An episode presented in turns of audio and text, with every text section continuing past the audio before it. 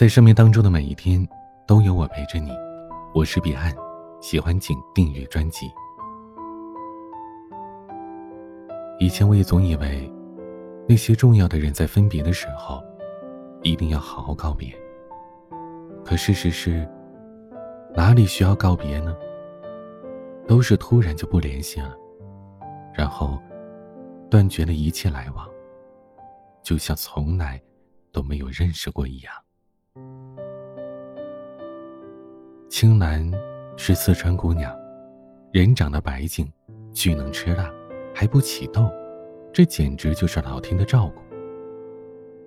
她的性格热情似火，既能艳又能妖，是少见的。能把这两种气质柔和的这么自然，而不让人生厌的姑娘。我和她相识在一场茶品会上，前面舞台中央坐着一位端庄的中年女士，身穿青丝长袍，头发自然散开，手指轻盈的在各种茶具上跳舞。一杯茶整整折腾了十分钟还没喝上。也许是我自己太没品味吧。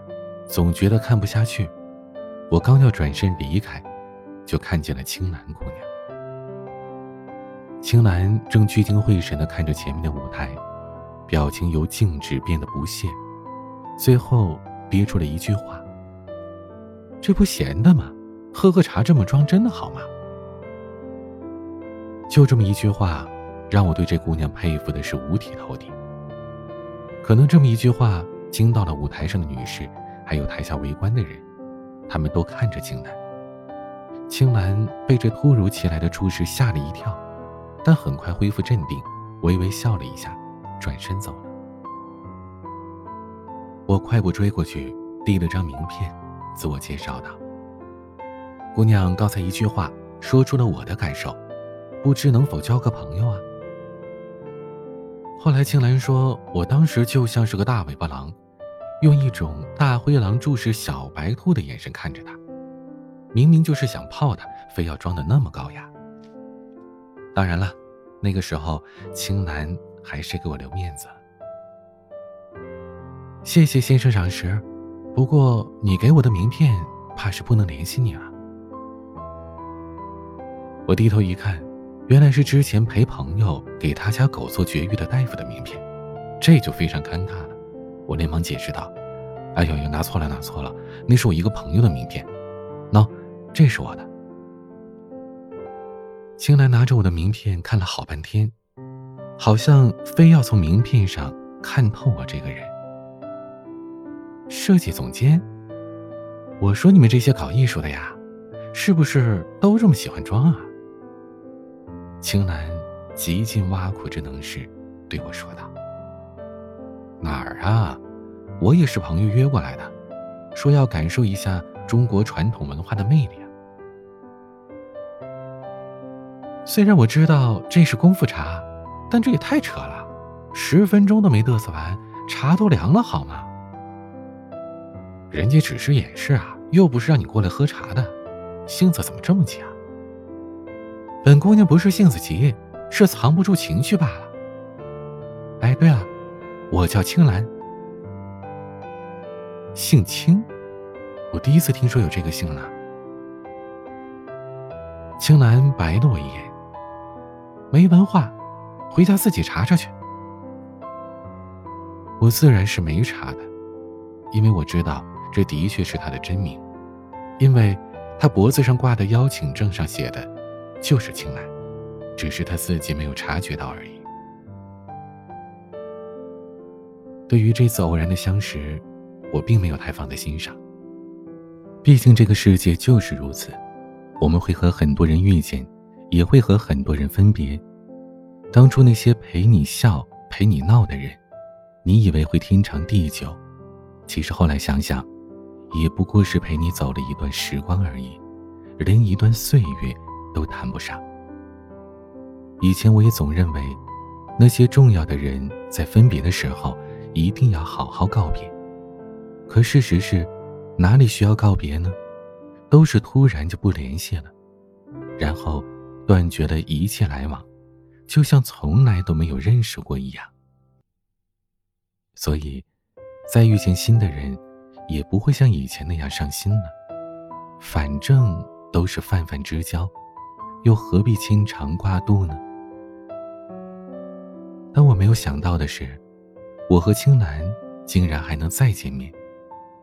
那是夏季最后的一个月，我在公司正忙着下一次的竞标会，一个陌生的号码打了过来，因为工作的原因。任何号码都不能疏漏，以至于很多推广电话我一个都没落下。虽然之前青兰递过名片，但这种事对于大多数人来说都只是一种礼貌而已。接通电话之后，那边传来一个响亮的声音：“喂，忙什么呢？晚上六点有时间吗？”“哎，等会儿，您哪位啊？我的时间可是分人的。”青兰，还分吗？哟，什么风把你吹过来了？你肯定不分啊！行了行了，别贫了，晚上六点，工体堂会酒吧，不见不散。挂了电话，我才反应过来，我竟然还没问他究竟是什么事呢。但既然已经答应人家了，我也只能赴约。等到了酒吧，青兰已经在那等我了。我打了个招呼，就走了进去。往里面大概走了十几步，到了一个包间里，里面竟然坐满了人。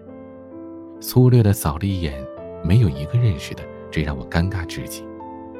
本来我就不是一个善于交际的人，平日里一两个人的沟通还可以，但在这样的环境里，一屋子不认识的人，我觉得脑袋都快要死机了。我回头看着青兰。希望他能给我一个解释，他只是笑了笑，然后和这些正在注视我的人说：“我给大家介绍一下啊，这是我的好朋友。”说完就嬉皮笑脸的坐下。我无法理解的是，他为什么要在“好朋友”中间拉那么长的音，这很容易让人误会的。虽然我很不理解，但我没有多说一句。只是点头示意了一下，就坐下了。期间有几个人过来和我碰杯，我也是礼貌的回敬，毕竟不那么熟，我还是没办法很快和他们熟络起来。青兰往我这看了几次，每次都带着笑，我根本猜不到他葫芦里卖的到底是什么药。大概过了半个小时，来了一个男的。我看青兰的眼睛都亮了，起身招呼对方坐下，又是倒酒又是陪笑的。我当时猜他应该是青兰的某位领导吧，毕竟看起来比青兰大不少。青兰这时候突然把我拽起来，跟对方介绍，介绍的方式仍然和之前一样，拖了一个很长的音，说我是他的好朋友。然后对方淡淡的笑了一下，点了一下头。仅此而已。这时候我已经有些不高兴了，你这明显是耍我呢！好歹你也给我说清楚事情的原委啊，总不能一直这样阴阳怪气的说话吧？我跟青兰说：“要是没什么事儿，我就先走了，你们玩吧。”青兰应该是看出我的不高兴了，她拉着我小声的说：“你再玩会呗，我不是玩你。”晚点跟你说啊。青兰正跟我说着呢，有个人端着蛋糕进来，我以为是青兰的生日，看见蛋糕上的名字，我才知道，应该是给那个男人过生日，他叫林木。青兰看见蛋糕端上来，跑过去把蜡烛摆好，让林木好好的许愿。直到这时候，我才仔细的看了看林木，在幽暗的灯光里。他显得有些拘谨，但能从眉宇之间看出他很帅，尤其是眼睛很明亮。而包间里坐着的这些人，应当也是认识林木的人，拘谨，但是又客气。林木听了青兰的话，很虔诚的许了一个愿，然后吹灭了蜡烛。他对青兰说：“好了，这回你满意了，我该回去了。”家里都等着我吃饭呢。青兰还想再说些什么，但林木已经出门了，剩下一屋子面面相觑的人，包括诧异的我。青兰蹲在地上，肩膀微微的颤抖，没有人敢过去安慰，因为不知该如何开口。现在我才明白，这场聚会不过是青兰自导自演的，林木只是配合他而已。实在不知道该如何开口和安慰，我只能先出来抽根烟。屋里留下了几个姑娘安慰着青兰。事已至此，不用问也知道是怎么回事儿。青兰喜欢林木，而林木不喜欢青兰。但让我来的原因，仍然没弄明白。我正想着这事儿呢，屋里出来一位戴眼镜的男生。他看我在这抽烟，跟我要了一根，然后开口说道：“哎，你知道是怎么回事吗？”“呃，还真不知道，我是临时被抓来的。”“那既然你什么都不知道，那我就跟你好好说说吧。”眼镜男。一副他要演讲了的架势。原来，林木是青兰的大学老师，那一屋子的人都是林木的学生。林木是当时毕业之后留校任职的，所以等青兰他们的一届来的时候，林木正好是他们哥哥的岁数。相差无几的年龄，让本就是学生的青兰对他爱慕不已。当然了。整个戏也不仅仅是青兰暗恋着林木，还有许多其他的姑娘。林木倒是不为所动。虽然大学是一个比较宽松的环境，谈个恋爱很正常，但师生恋仍然算是一个不大不小的禁忌。林木不想以身触雷。那些一开始喜欢林木的姑娘，随着时间的推移，慢慢的。也都有了自己的男朋友，毕竟欣赏和喜欢总是容易混淆的，起码得找一个和自己同圈子的人吧。可唯独青兰坚持下来了。那时候，林木每周有一节课，青兰从来都没有耽误过。每次林木讲完课，青兰都第一个冲到讲台上去问问题。起初，林木并不在意。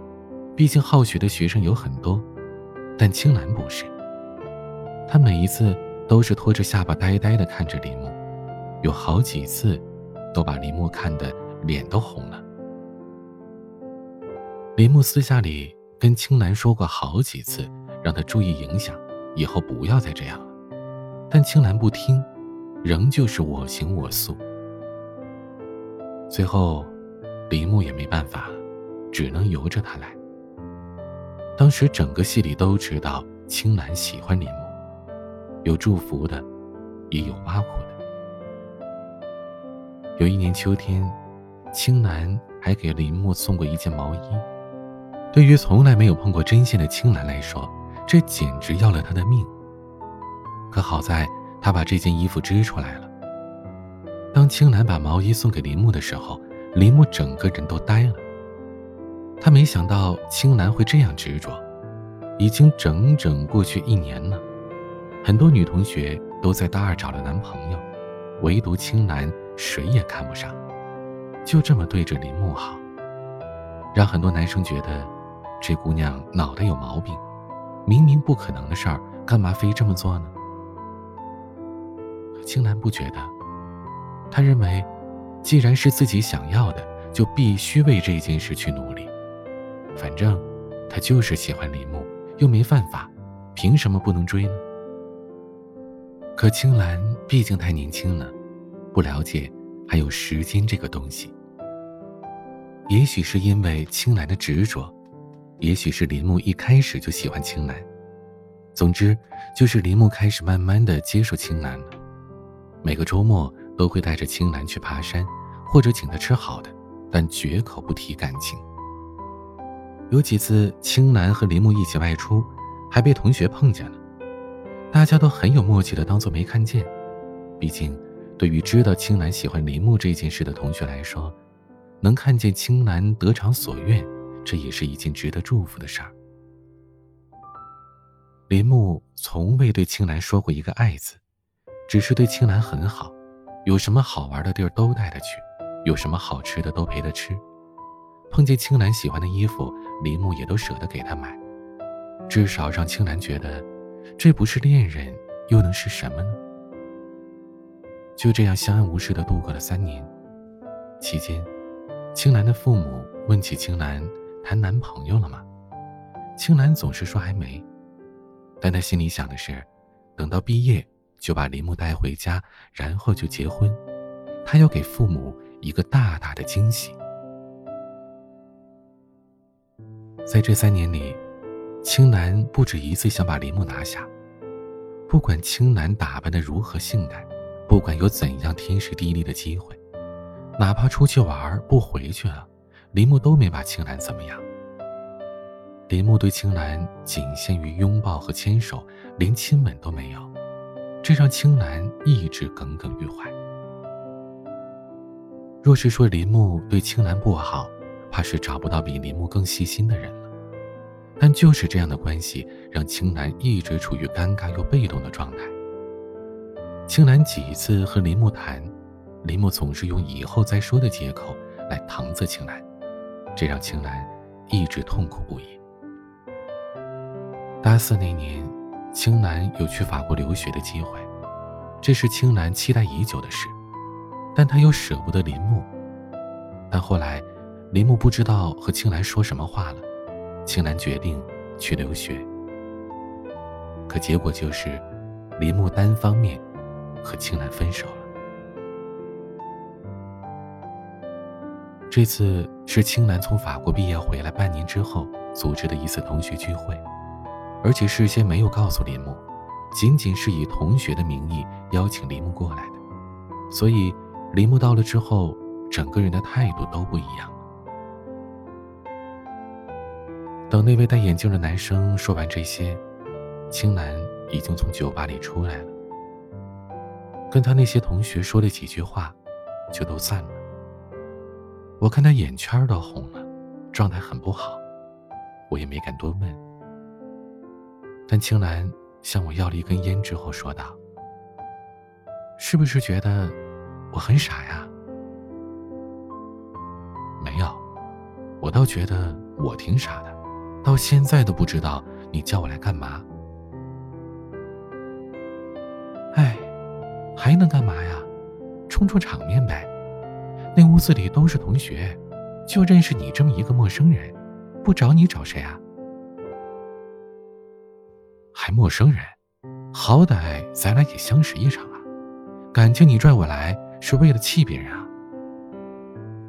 哪儿啊？不是气。哎，你怎么知道的？刚才戴眼镜那哥们儿都跟我说了，你这事儿挺复杂呀。他知道的只是皮毛，有太多事都是别人不知道的。那你这次约他出来是为了什么？我就想当面问问他，为什么骗我？原来，当年青兰去法国之前，林木跟他说：“你去法国安心学习，我在这边等你，等你回来，我们就结婚。”青兰相信了，但没想到，林木。竟然结婚了，而且就在他刚走不久，这让青兰无论如何都不能接受。他必须找林木问个明白。他给林木打电话发消息，林木一概不回，这让事情越发的蹊跷。所以青兰才想到找同学约林木，毕竟林木是他们的老师，他不能不来呀。而当天正好是林木的生日。青兰找我来，就是想看看林木看见他带一个陌生男子会是什么反应。可让青兰没想到的是，林木最大的反应就是没反应。青兰不甘心，她不相信当年对她那么好的林木，如今会这样对她。青兰找到了林木家，在一个很偏僻的居民区。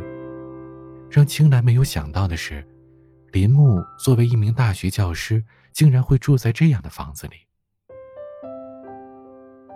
青兰敲门，没人应答，他就站在门口等。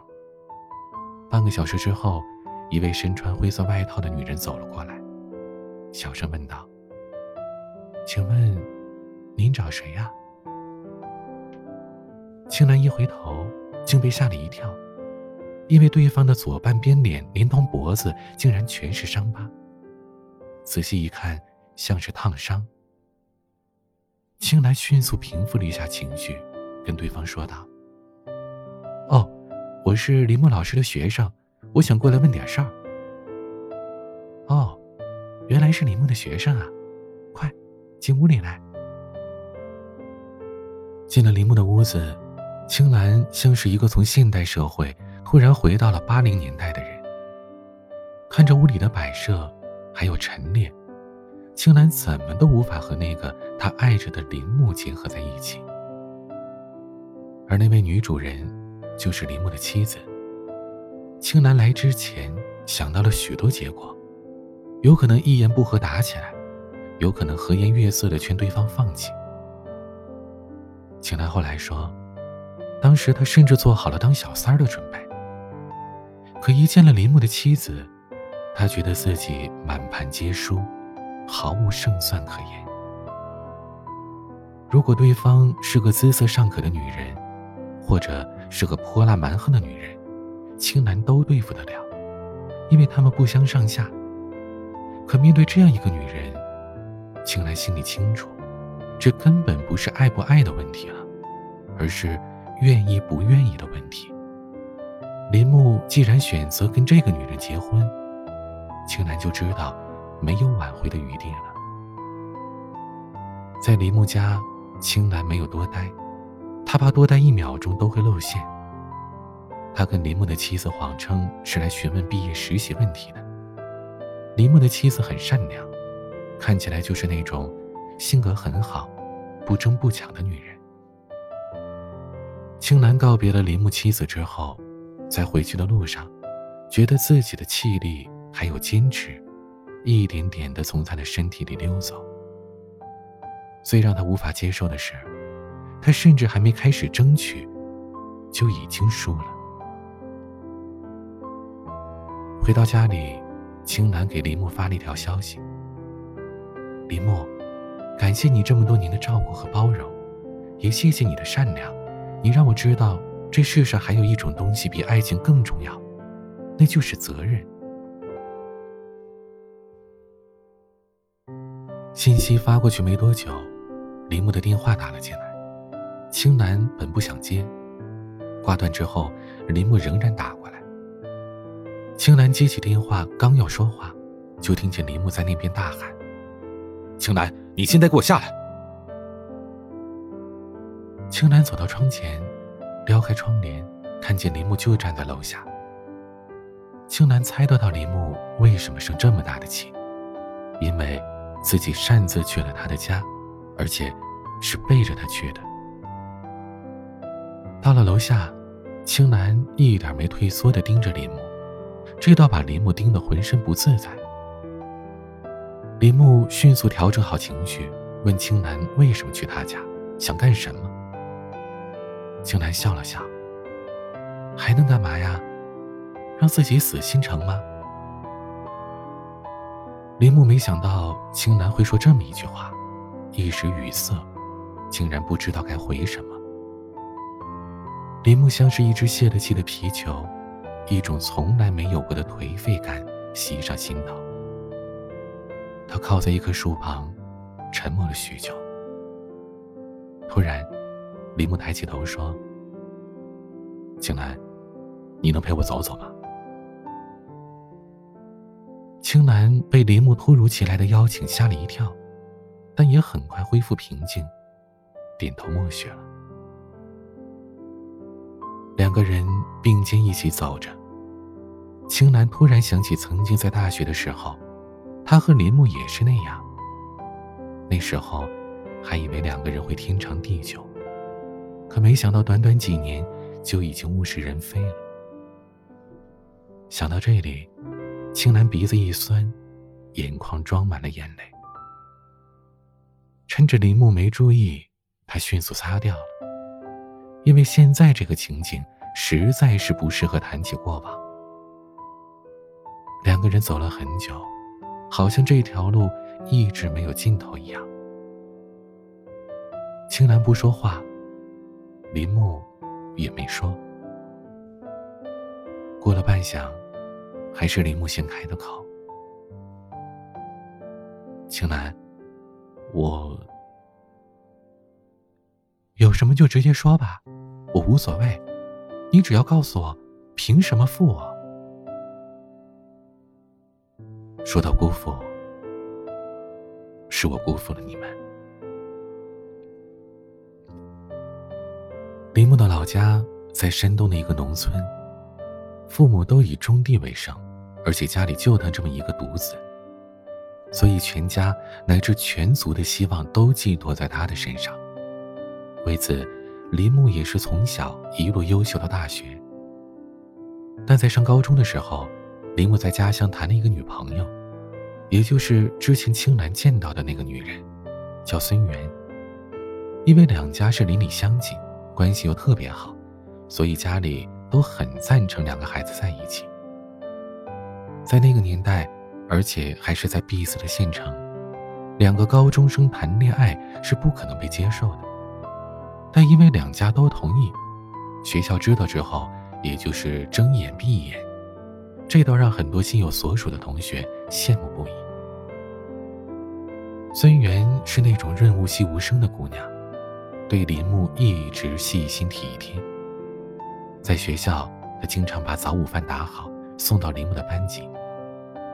林木在那时候就已经暗下决心，一定要给孙媛最好的生活，所以学习也一直很好。但孙媛的成绩就差很多了。高考的时候，林木很顺利地考入了北京的大学，孙媛却落榜了。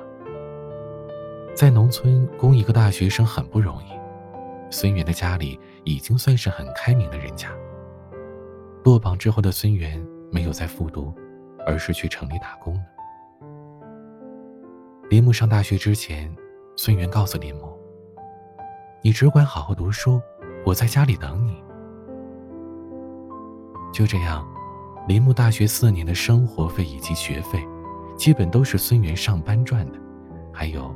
林木父母给的。林木的父母每次打电话的最后一句都是嘱咐林木：大学里女孩子多，不能花了心，辜负了孙媛。这儿媳妇除了孙媛，不能是别人。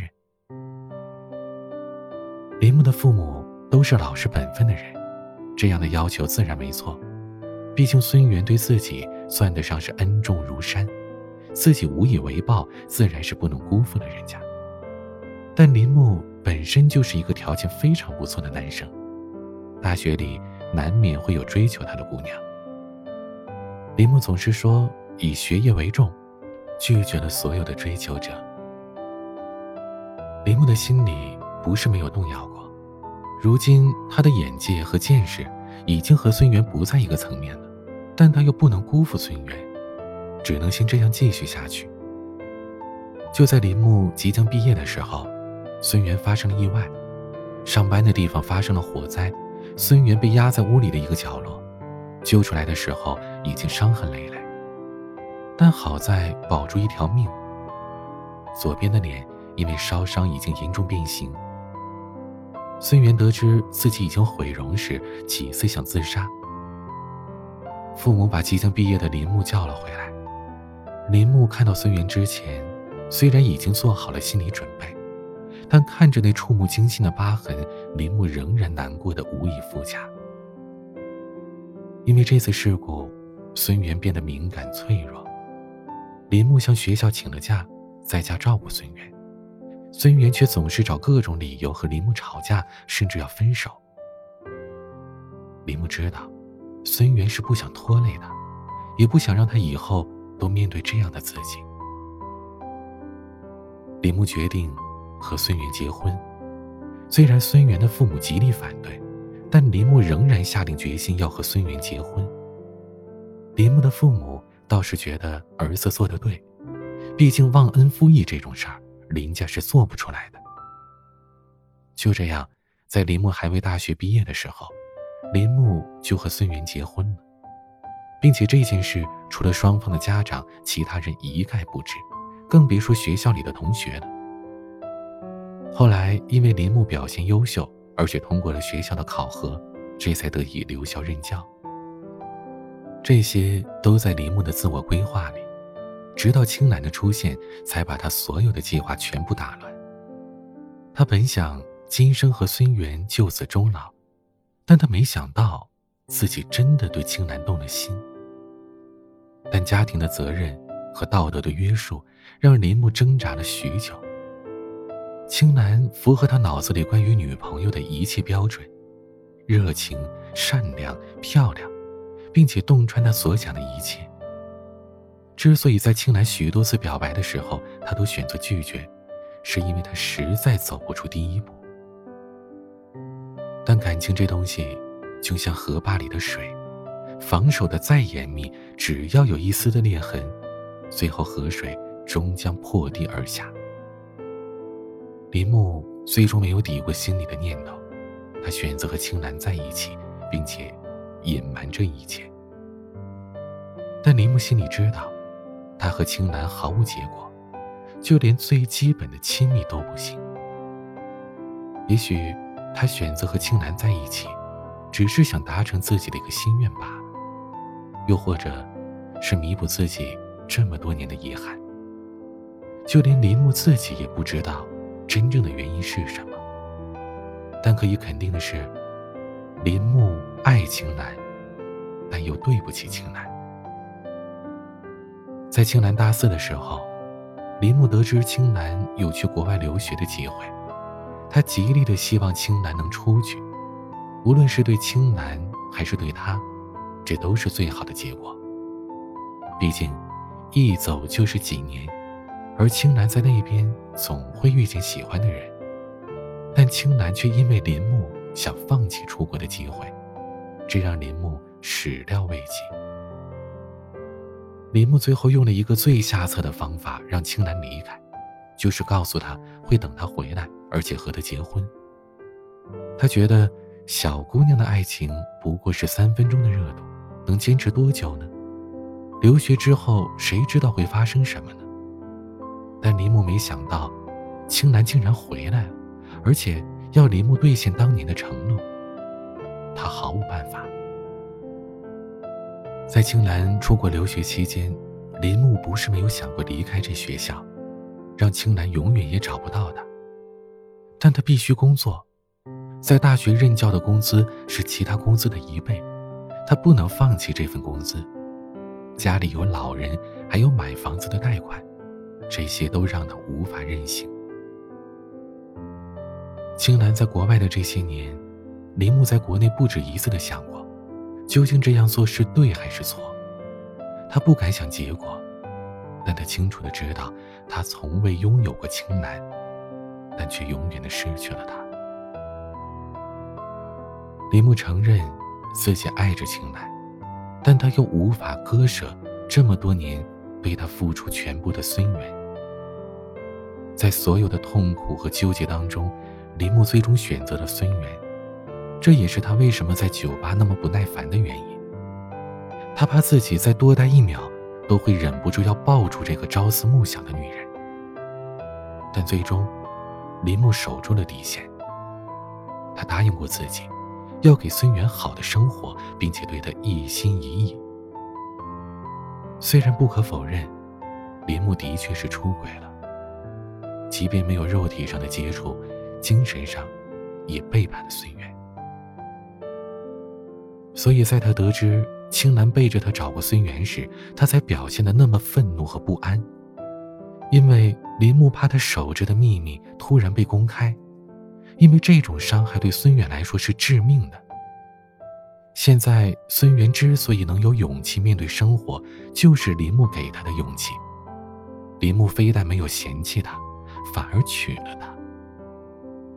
若是孙元知道林木在几年前和青兰有过这段感情，一定会失望至极。但林木太不了解青兰了。他也许是爱青兰的，但爱的也只是当年那个还没出国的青兰。在青兰看到孙元的时候，就已经猜到了什么，所以，任他如何不满林木，或者如何嫉妒林木的妻子，他都不忍心伤害这个女人。当林木说完这一切的前因后果之后，两个人已经不知道走了多远。这时候，青兰突然说：“林木，我应该恨你的，你辜负了两个人。是，你应该这样说。但我对你恨不起来。我知道你有苦衷，就是想跟你说清所有。是我配不上你这么好的人。”你别这么说，我爱过你，但也只能是爱过了。说我渣男也好，负心人也好，我都认。别告诉他，怎么会？他虽然样子不好看了，但心没变过。我欠他的。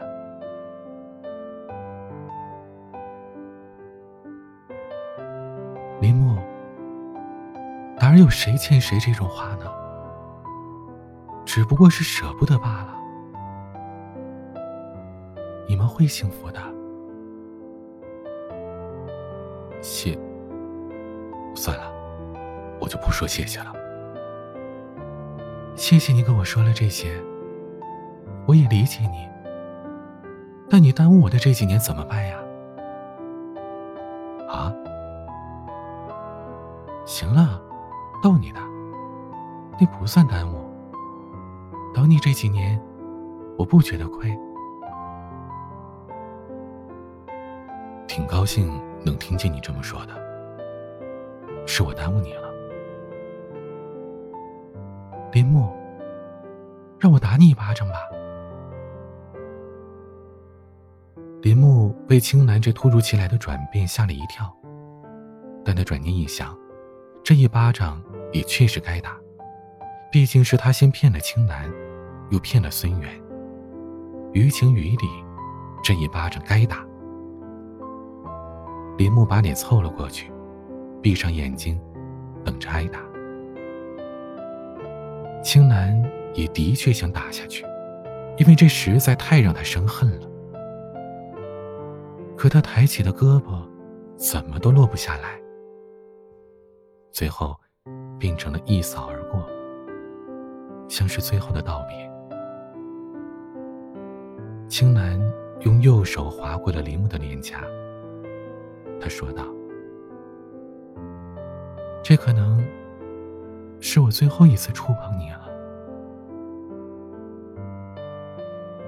就在这话说完的一瞬间，青兰抬起手就给自己一巴掌，林木甚至都没来得及阻止。因为太过用力，青兰的头发有些蓬乱，脸颊也迅速红肿起来，这让林木不知该如何是好。你别动，我就是想让自己清静清静。爱了这么多年，自己竟成了小三儿。青兰，对不起。别说，别说对不起，这跟你没关系，是我犯贱，是我瞎了眼，这都是我的错。行了，林墨，到此为止吧。话已经说完了，路也走到头了。回去吧，好好对他，别辜负了人家。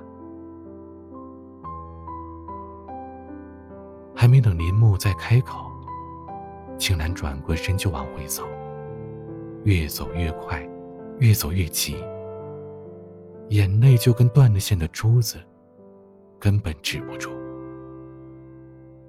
青兰觉得委屈。她在国外的时候，再难再苦都没哭过，可没想到如今会是这样的结果。青兰想不通的是，为什么当初林木不告诉他实情？为什么骗他这么多年？林木嘴上说是为了青兰好，但其实他却最自私。可如果林木当初真的告诉自己了，自己……又会做如何选择呢？是不是仍然会选择在一起呢？这个问题没有答案，青兰也想不出答案。他只是既恨林木，又恨自己。当初他说喜欢林木的时候，寝室里的同学都说不靠谱，这种事不过是两败俱伤罢了，根本没可能的。可那时候的青兰不信邪，她觉得一切都可以被爱情打败，就像她固执的认为林木会娶她一样。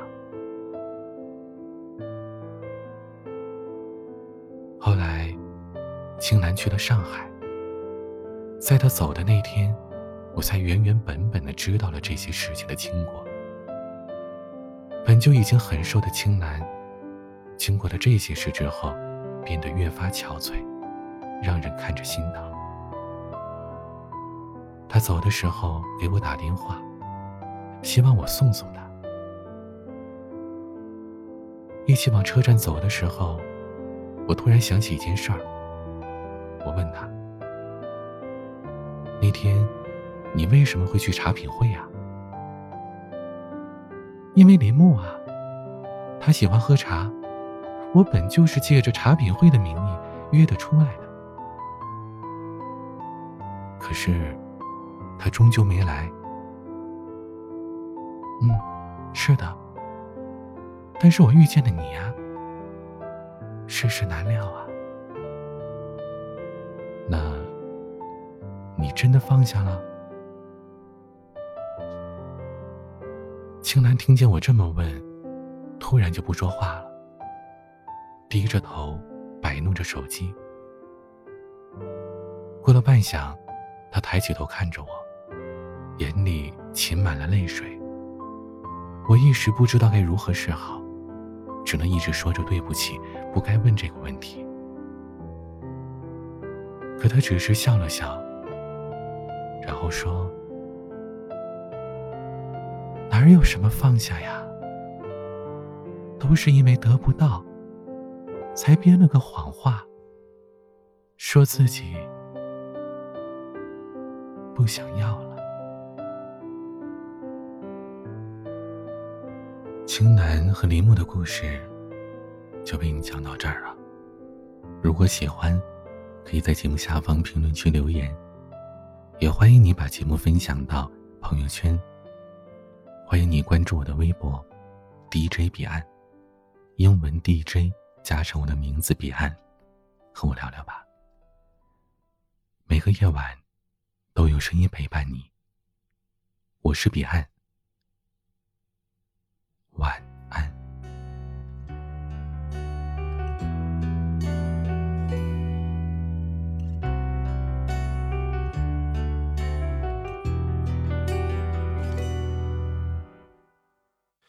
像我这样，成就或太牵强，而像你。这样，每一位也心痒，清楚你未暗示我是我幻想，给我想太多导致内伤，迷药快过，回复正常，够钟死心了。沉默得高调，懂得我力竭低潮，为何尚要打扰？过几多通宵，只肯醒觉才愿退烧，爱不了，却偏走不了，别说笑。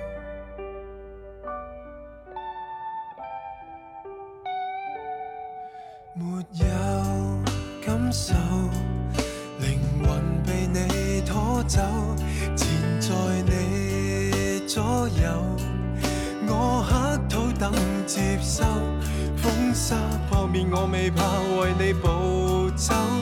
惊觉自由，沙没有绿洲？还是放弃无谓献丑？够钟死心了，当你沉默。